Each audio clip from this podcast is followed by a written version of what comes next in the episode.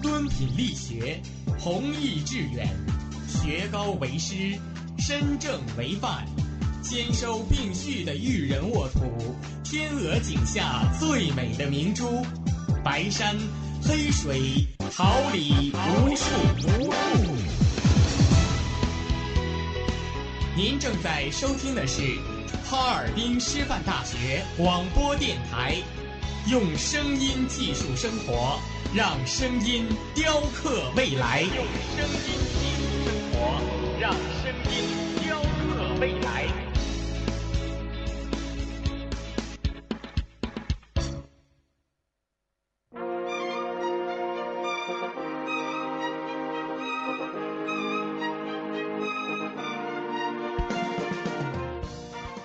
花秋实，桃李不言。炫动之声，无限精彩。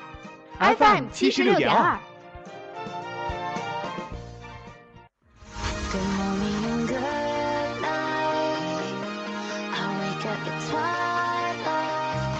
让电波在空中回响，让声音重塑梦想。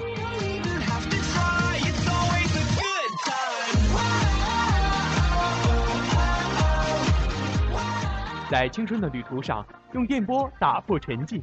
在年少的岁月里，让声音尘封迷茫。我的快乐源泉，我的青春宣言。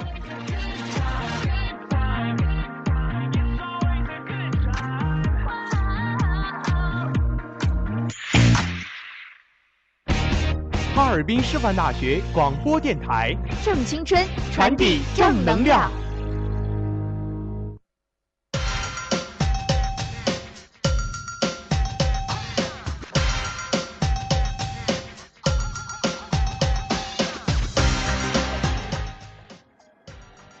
我们是发现者，为你寻找校园大事小情；我们是传播者，为您讲述校内点点滴滴，聚焦最热话题，探寻事件真谛。快乐广播，快乐生活。这里是调频七十六点二兆赫，哈尔滨师范大学广播台，每天中午为您带来的资讯零距离。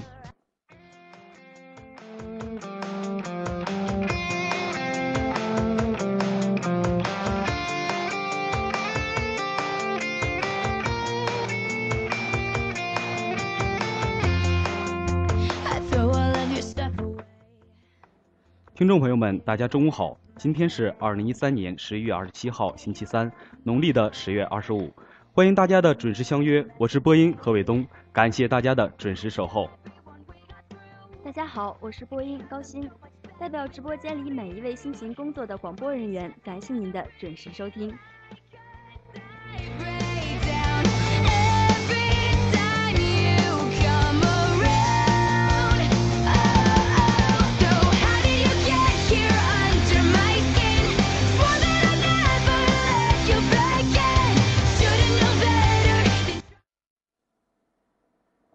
关注新闻，感悟生活，让我们一同了解今天的内容提要。今日校讯直通车将会带您了解：我校教师在全国首届微课教学比赛中喜获佳绩；我校学生在黑龙江省高校“我的中国梦”青春中国主题演讲比赛中获奖；计算机科学与信息工程学院、软件学院举办首届系列校企合作模式讨论会。物理与电子工程学院举办考研专题讲座，地理科学学院举办我最喜欢的一本书交流座谈会，基础教育学院举办唇枪舌剑主题辩论赛等相关情况。全面深化改革当有钉钉子精神。嫦娥三号十二月上旬择机发射，将完成三大工程目标。南开大学首推申请考核博士招生模式，取消笔试。缅怀周恩来总理珍品展览将延期至二十七号。私人定制报终极预告：冯小刚低调卖萌，杜好涛跪拜权志龙，风波后续遭湖南卫视雪藏。LBJ 效率又逆天，十四投三十五分，一百五十一秒连轰十分定胜局。日本发现光照有助作息，或解决人类睡眠障碍。欲知详情，却锁定资讯直通车。今天全民读书将为您带来本台记者随机对师大学生的采访详情。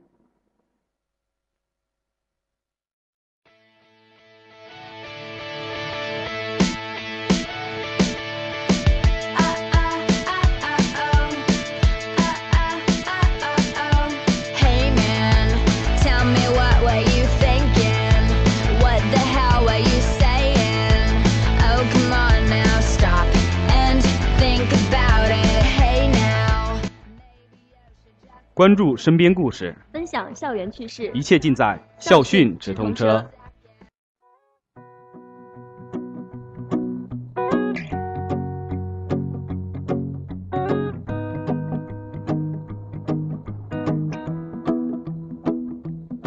Well, you done done me, and you bet I felt it. I tried to be chill, but you're so hot that I melted. 近日，由教育部全国高校教师网络培训中心举办的首届全国高校微课教学比赛圆满落下帷幕。我校教师在此次比赛中喜获佳绩，在全国万余门参赛课中，有两门课程脱颖而出，获得优秀奖。这两门课程分别是马克思主义学院于冰主讲的《马克思主义基本原理概论》和西语学院张小田主讲的综合英语。同时，我校获得全国微课教学比赛校级赛事优秀组织奖。我校于今年五月开始启动此项工作，积极动员教师申报。学校初步选拔了二十五门课程参加省教育厅微课教学比赛。经过省教育厅和教育部的层层严厉遴选，我校有五门课程在省级微课比赛中获奖，有两门课程最终获得教育部优秀奖。今年全国高校微课教学比赛为首次举办，旨在推动高校教师专业发展和教学能力提升，促进信息技术与学科教学融合，搭建高校教师教学经验交流和教学风采的展示平台。此次比赛对我校教师加强课程改革与建设，促进信息技术与学科教学有机结合，提高教师教学教学能力，起到了积极的推动作用。Open up your mind and see like me. Open up your plans and damn, you're free. I look into your heart and you'll find love, love, love, and love. Listen to the music of the moment, people dance and sing. We're just one big family, and it's our God-forsaken right to be loved, love, love. 近日，由省委高校工委、省教育厅主办， 黑龙大黑龙江大学与龙广高校台、黑龙江网络广播电视台联合承办的黑龙江省高校“我的中国梦，青春中国”主题演讲比赛在黑龙江大学落下帷幕。我的中国梦，青春中国主题演讲比赛共有来自全省二十六所高校的学生报名参加。经过十一月十三号初赛的激烈角逐，最终有十名选手进入当天的决赛。本次比赛演讲分为自备主题演讲和即兴演讲两个环节。第一环节中，选手阐释了自己对中国梦的理解，他们慷慨激昂，感情真挚，感染了现场的每一位观众。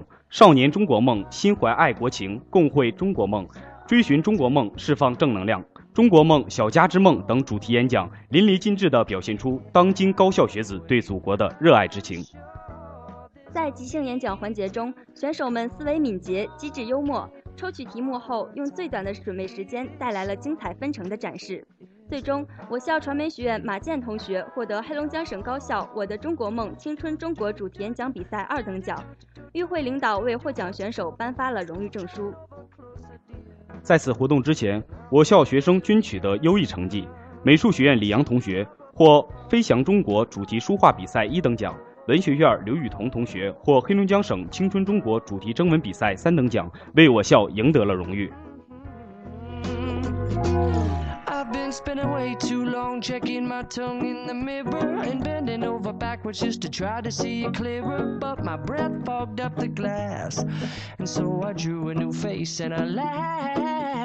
I guess what I'll be saying is there ain't no better reason to rid yourself of vanities and just go with the seasons. It's what we aim to do. Our name is our. ver- 为探讨与企业深度合作模式，使校企之间能够找到合作节点，建立互信互利的合作平台，合理的利用企业优秀资源，引入企业真实项目，将实习实训科学化、规范化，形成制度，实现学生批量就业、高端就业，创出人才培养特色品牌。计算机科学与信息工程学院、软件学院举办了首届系列院企合作模式讨论会。学院领导班子、各专业负责人、校企合作办公室人员、教学科研办人员及相关教师参加讨论会。中软国际北京分公司、上海上官科技技术有限公司、达内时代科技集团有限公司、哈尔滨海康软件有限公司、哈尔滨英科科技开发有限公司等企业参加会议。会议首先由企业方做报告，报告介绍了公司情况、当前主要业务项目与院校合作的优势，并提出合作模式。随后，双方就围绕着院企合作的持续性、学生实习实训效果、课程体系的完善。企业承担培训教师，教师参与项目研发，提供企业项目资源，合作开发项目，学生带薪顶岗实习及学生就业去向等热点问题展开热烈深入的讨论。学院院长周国辉在会上指出，校企合作联合培养人才是探索应用型人才培养的必经之路。双方通过真诚合作，制定出既符合学院运作又符合企业需求的合作模式，以及切实可行的合作方案。将继续有步骤、有计划推进与企业的合作，共谋发展，实现双赢。本届院企合作系列讨论会的召开，是学院教学改革中又一新举措，是推动实践创新、加强产学研合作迈出关键一步，将为学院今后人才培养质量的提高创造有利条件。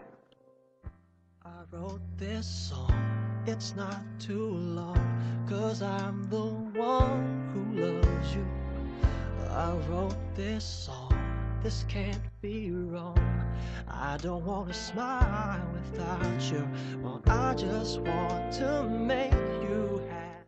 为了积极响应学校号召，提高学生综合素质，物理与电子工程学院积极制定相关活动计划，切实开展学生读书实践活动月的活动。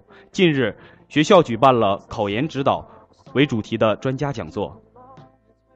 本次讲座由学院主管研究生工作的副院长孙文军教授主讲。他首先对当前高等院校的招生情况进行详细介绍，分析了近几年学院考研人数和录取人数的比例，让学生更加认清当前的考研形势。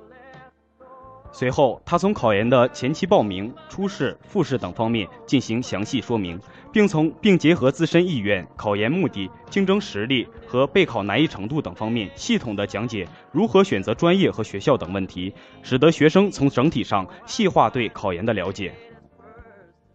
在座的学生认真聆听，并对在考研方面遇到的问题进行了现场提问，孙文军一一详细做出了解答。本次讲座使学生更加了解考研的相关事宜，增加了考研动力，开拓了视野，为今后的考研之路奠定坚实的基础。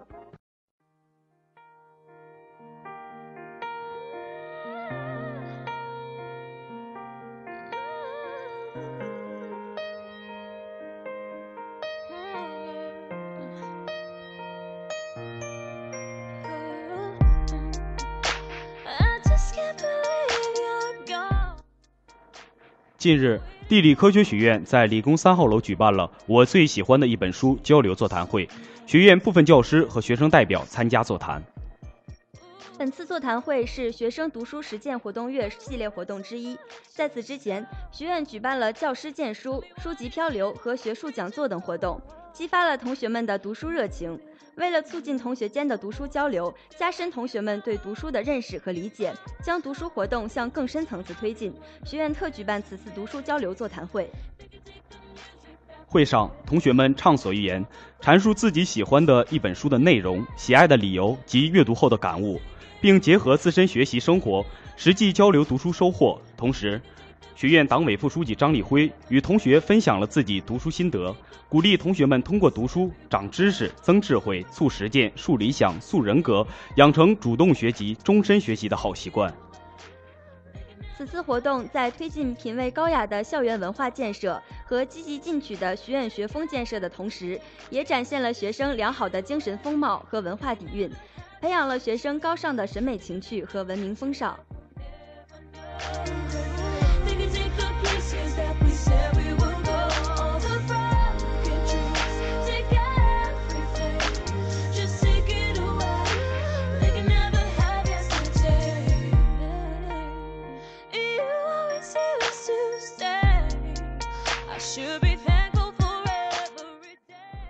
为丰富学生课外业余生活，增强学生的时事敏察力和洞察力，增进学生之间的友谊发展，基础教育学学院开展了以“唇枪舌剑，一决高下”为主题的辩论比赛。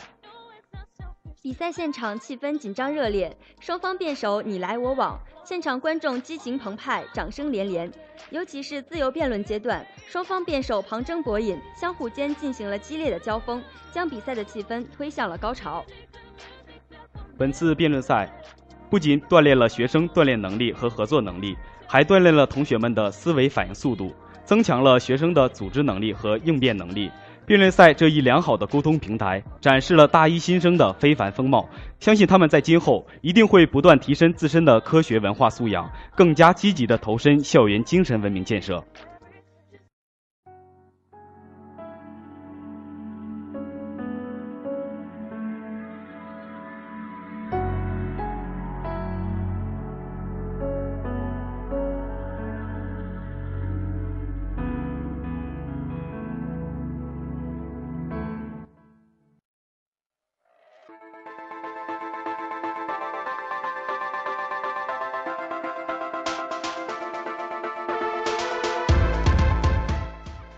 了解时事动态，关注焦点问题，一切尽在资讯直通车。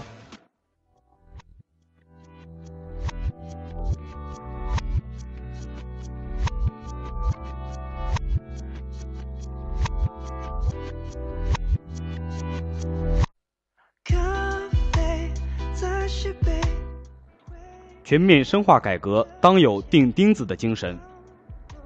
中共中央关于全面深化改革若干重大问题的决定指出，引导广大党员积极投身改革事业，发扬钉钉子的精神，抓铁有痕、踏实留印，为全面深化改革作出积极贡献。发扬钉钉子精神，言语朴实，意蕴深远。这既是中央对广大党员干部改进作风的一个新要求，也是我们落实全面深化改革任务必须坚持的一个工作原则。当前。我国改革开放已经进入攻坚期、深水区，一些问题之所以难推进、难解决，是因为有的属于体制机制遗留的老问题，有的属于前进过程中出现的新问题，有的源自思想观念障碍，有的受到利益格局的掣肘。改革发展中遇到的问题，只有靠进一步改革的办法解决。这就要求我们像钉钉子一样，首先要准确定位，抓住事关全局、牵一发而动全身的重点领域和关键环节，科学把握改革的战略重点、优先顺序、主攻方向。在此基础上，集中精力，一丝不苟，坚持不懈，持之以恒，力求突破，牵引和带动其他各方面改革。改革从来非易事。需要不断克服困难，破除障碍。改革已进入深水区和攻坚区，必须要触动固有的利益藩篱。触动利益比触动灵魂还难，只有以锲而不舍的钉钉子精神，敢于动真碰硬，才能跳出条条框框的限制，克服部门利益的掣肘，以积极主动的精神研究和提出改革举措。千里之行，始于足下。落实全面深化改革任务，注定是一场充满艰辛的持久战。不可能有一蹴而就的轻松与浪漫，更不能无果而终。要坚持以踏实有印、抓铁留痕的硬度和咬定青山不放松的韧劲儿，将出实招、务实效的钉子一锤一锤钉牢一颗，再钉一颗，稳扎稳打。唯有如此，才能避免空谈误国，践行实干兴邦。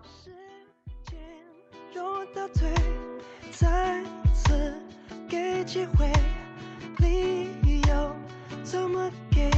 你一句不爱了，以为就解决。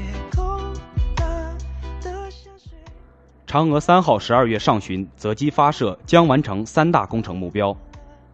十一月二十六号，中国国防科工局新闻发言人吴志坚指出，肩负落月重任的嫦娥三号已完成各项研发、研制和试验。运载火箭和探测器已转入西昌卫星发射中心发射现场。如果气象等条件具备，将于今年十二月上旬择机发射。探月工程是中国十六个国家科技重大专项之一。承担落月任务的嫦娥三号是探月工程绕、落、回三步走中的关键一步，将实现中国航天器首次地外天体软着陆和月面巡视勘察，具有重要里程碑意义，备受海内外关注。据吴志坚介绍，嫦娥三号任务作为探月工程的二期主任务，将完成三大工程目标和三类科学探测任务。这三大工程目标包括突破月球软着陆、月面巡视勘察、深空测控通讯与遥操作、深空探测运载火箭发射等关键技术，提升航天技术水平。而三类科学探测任务包括月表形貌与地质构造调查、月表物质成分和可利用资源调查、地球等离子体层探测和月基光学天文观测。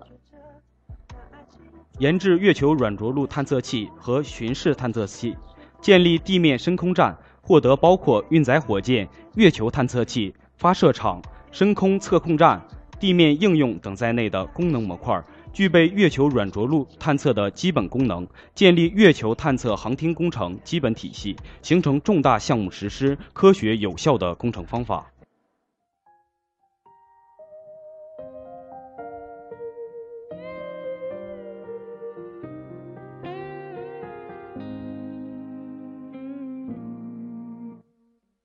听说思念它可以穿越。南开首推申请考核博士招生模式，考生不再笔试。一张考卷能否真正考试出博士生应有的综合素质，这是长期以来困扰国内高校博士招生的难题。今年，南开大学首次推出申请考核制博士招生模式，希望通过这一举措，将具有潜力进行创新型科研工作的考生选拔出来。南开大学申请考核制选拔对象向全社会开放。考生录取后将进行全脱产学习，只要是符合博士报考条件、有志从事创新型研究的考生都可以报名。从考试到考核的一字之差，反映出的是博士招生制度改革的大动作。由于第一年是试水。今年南开大学申请考研制参与的导师只有五十八位，均是院士、长江学者、国家杰出青年基金获得者、国家千人计划入选者等高端人才。这些导师在学科上都具有相当的实力，良好的研究方向和项目经费，能够更好地支持博士生的培养。据童家栋介绍，南开大学申请考核制强调集体决策和导师意见相结合。面试前，各学院成立了由相关学科专家组组成的导师组，对学生提交的申请材料进行仔细审核，着重关注考生的学习和工作经历、发表论文水平、拟攻读博士学位期间的研究计划等内容。材料审核后，导师组成员会打出相应分数，考生根据总分的高低决定能否进入中级面试。同时，生命科学学院周军教授说，申请考核制可以通过面试，让导师对自己的学生多一些了解，能够使不擅长笔试但综合能力很强，在硕士阶段已表现出很强的科研能力、发表过高水平论文的学生脱颖而出。这是传统的考试模式很难选拔出来的。申请考核制不仅广受导师们的好评，也深得考生们的欢迎。对于广大研究生而言，这为他们在就业、出国、考博以外多了一条可供选择的道路。目前，南开大学申请考核制博士招生模式只是一个试点。如果今年实行的效果较好，将会向着有重大科研项目和较强科研实力的导师推广，最终在全体博士生导师中实行。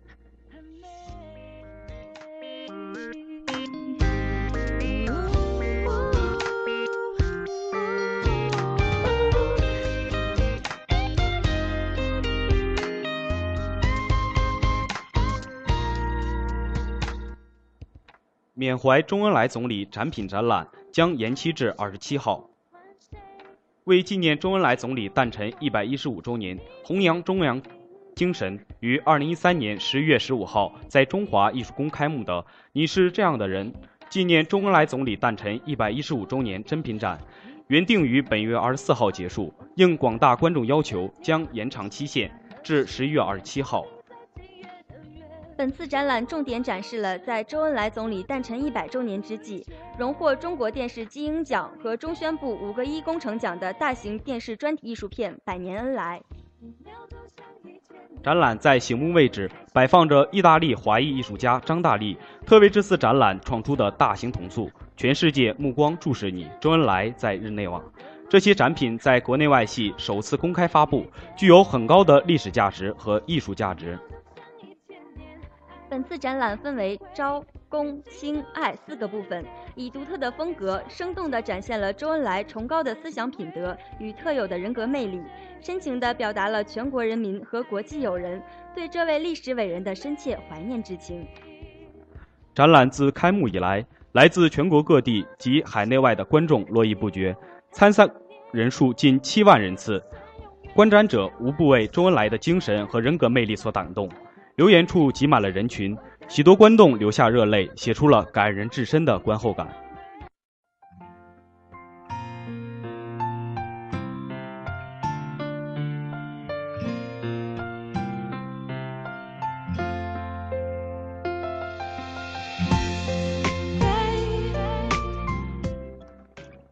私人定制报终极预告：冯小刚低调卖萌。继私人定制发布了第一篇大葱片先导预告之后，观众被这支只有四句台词的预告片吊足了胃口。很多网友都表示时间太短，无法满足。二十六号，私人定制发布了九十秒终极预告，全程高能一路神展开的剧情，让每一秒都信息量十足。而在微博上，冯小刚导演也不露脸的卖起了萌。在这支预告片中，葛优、白百合、李小璐、郑恺四位主演大玩变装秀，泰式土豪金、德式制服戏、沙滩泳装范儿、长须道士装、最炫民族风等多种奇葩造型纷纷亮相，让人 hold 不住。看似风马牛不相干的台词巧妙衔接，让剧情走向一路神展开。在这支终极预告片里，冯小刚导演本人也就票房毫不手软的拿自己开涮，虽然未曾露脸，但也撒娇似的向观众问道：“能不能再涨点儿？”继《非诚勿扰二》后，时隔三年，冯小刚导演与王朔再度联手，为全民诚意定制了一部贺岁新作《私人定制》。除了观众们喜闻乐见的光头葛大爷担当男一号。冯导也启用了三位新生代演员，携手新冯女郎白百合、李小璐与人气型男郑恺，组成全新的冯氏喜剧贺岁阵容。除此之外，此次私人定制还会有诸多大咖加盟串戏。在今天曝光的神展开版终极预告中，观众们可以先睹范伟、宋丹丹、李成儒等喜剧大咖的精彩表现。全新贺岁阵容加重量级参赛大腕儿，这一次冯导将给观众带来一份久违的贺岁大礼。私人定制已定档十二月十九号全国公映。这次影片曝光了神展开版终极预告，因为信息量真的很大，所以友情提示别眨眼。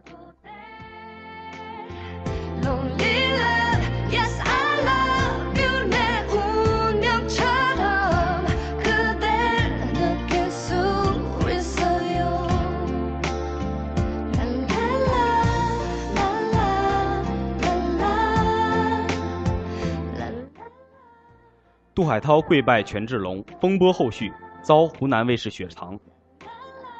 十一月二十号，韩国 BigBang 队长权志龙在北京出席某盛典，作为主持人的杜海涛看到偶像，不但激动的语无伦次，恳求与偶像合影，还单膝下跪。不少人认为杜海涛身为公众人物，此举有失妥当，会给大批未成年粉丝做出错误示范。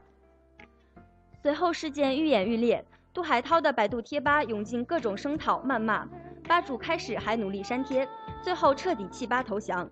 期间虽然也有粉丝替杜海涛说话，称每个人都有追求明星的权利，但声音完全被淹没。近日，在网友曝光了疑似杜海涛本人在社交媒体上的小号，在小号中，他疑似针对谩骂的网友留言称。刚把这里公开，就见到了九年义务还没上完的不懂事儿的小孩儿。祝福你们都给我安静点儿，这里不是微博，我说的算，并晒出了一张恶灵褪去的符篆，用多张华夏异事录的漫画图，暗示自己遭遇妖魔鬼怪的侵扰。杜海涛的做法很快就因为网友的愤怒而受到了惩罚。由于此次事件的影响，湖南卫视相关负责人做出了回应。目前，杜海涛已经暂时停止了一切工作，处于休假状态。而本周将播出的《快乐大本营》节目组也将等高层做出具体惩罚安排之后做出调整。所谓的调整，就是有可能删减杜海涛个人主打的一些段落和镜头。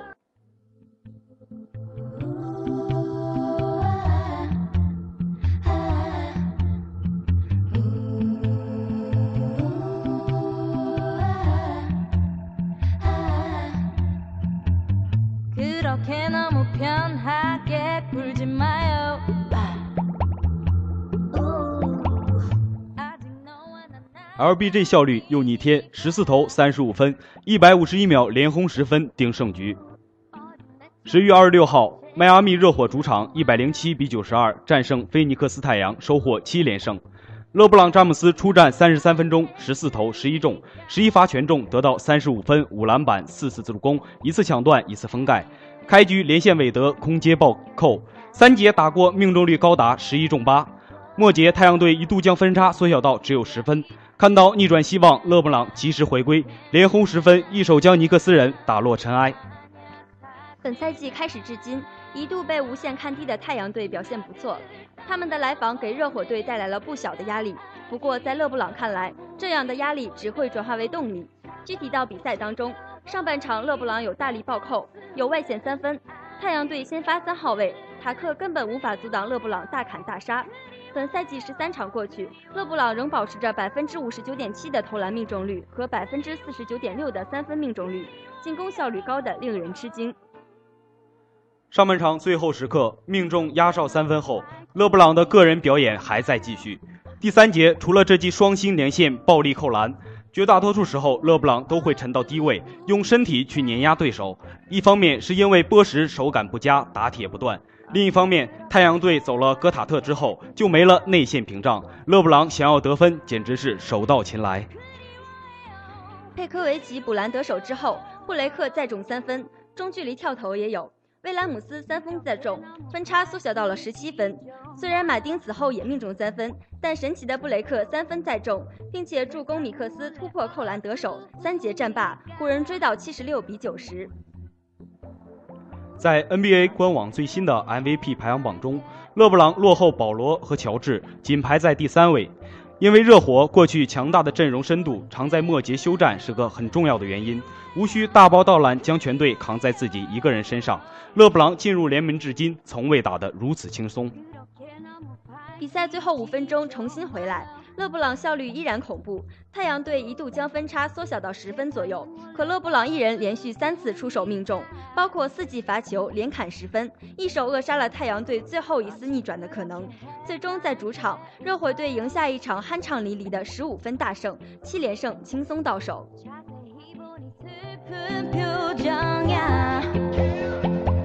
I know I've been there before, under the.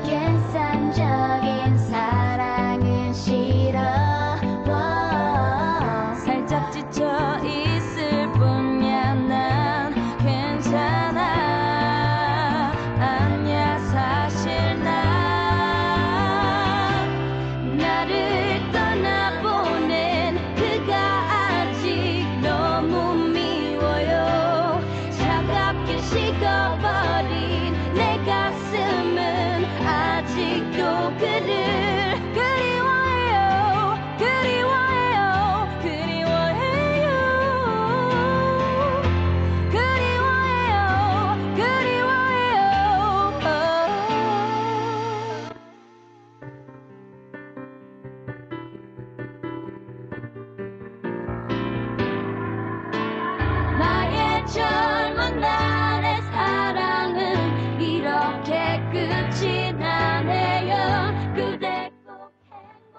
本发现光照有助恢复作息或解决人类睡眠障碍。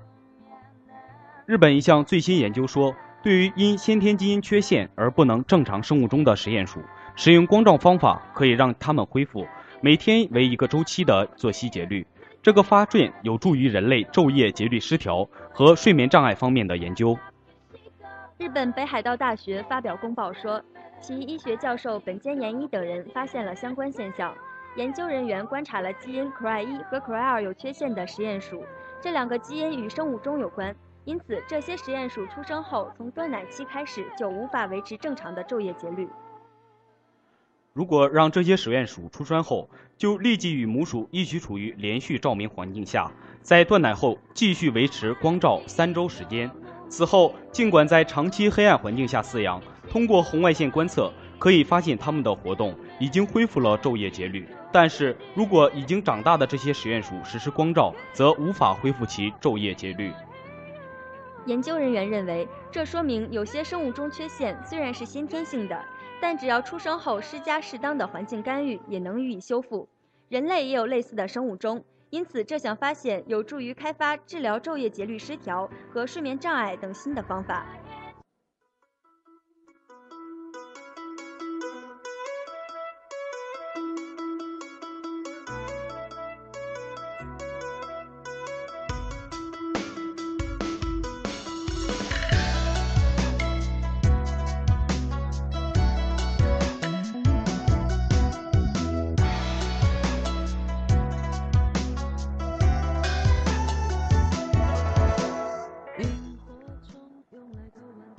浸润书香，品味万千世界；畅游书海，感悟百态人生。走进全民读书，体会身边的收获。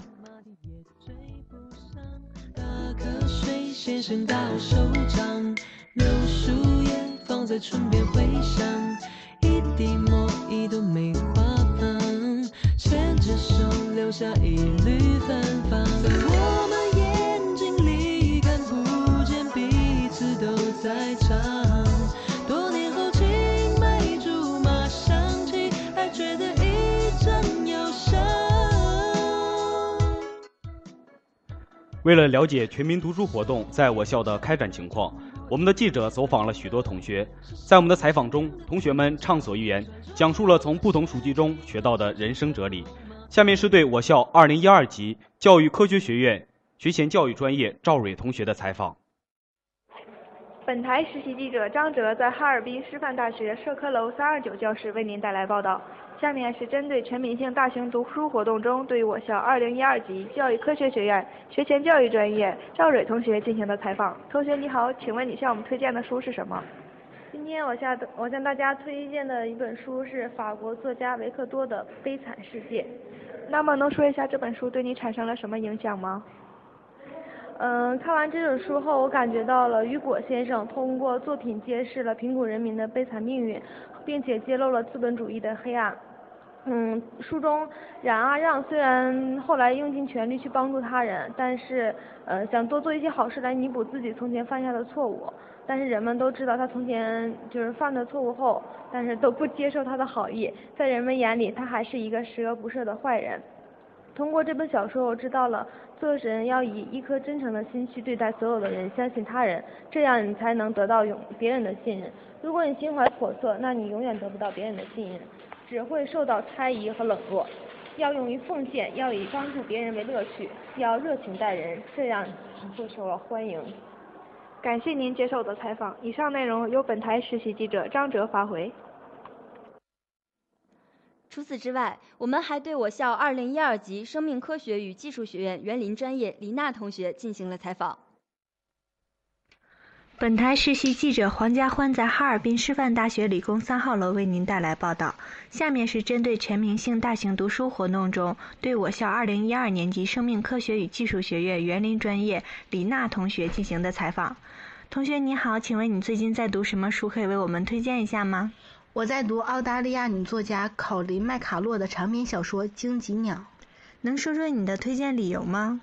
这本书给读者一个十年可以不下雨的黑土地——德玛海达牧场，在这里，爱情和性格以及神权之间的斗争尤为激烈。作品中的每个人都具有完整的性格和处事态度，在大千世界寻求自己的归宿。他们各自的追求和悲剧更带有许多不为人知的理由。我们只能说，历史和个人都是一把双刃剑，谁也无法将其驯服。谢谢你接受我的采访。以上内容由本台实习记者黄家欢发回。从这位两位同学的采访中，我们可以看出他们对读书的热情。相信大家听了后也会对这两本书很感兴趣。同时，也希望全民读书这个板块能够受到大家的欢迎。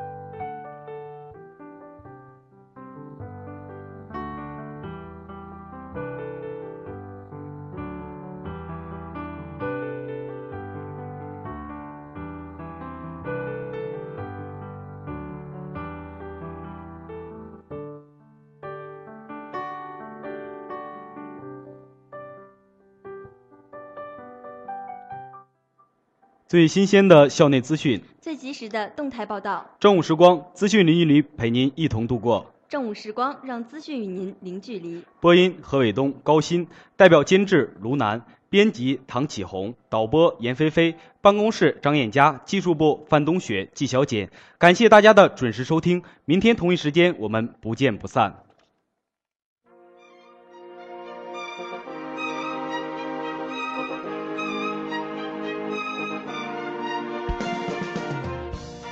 春华秋实，桃李不言。炫动之声，无限精彩。FM 七十六点二。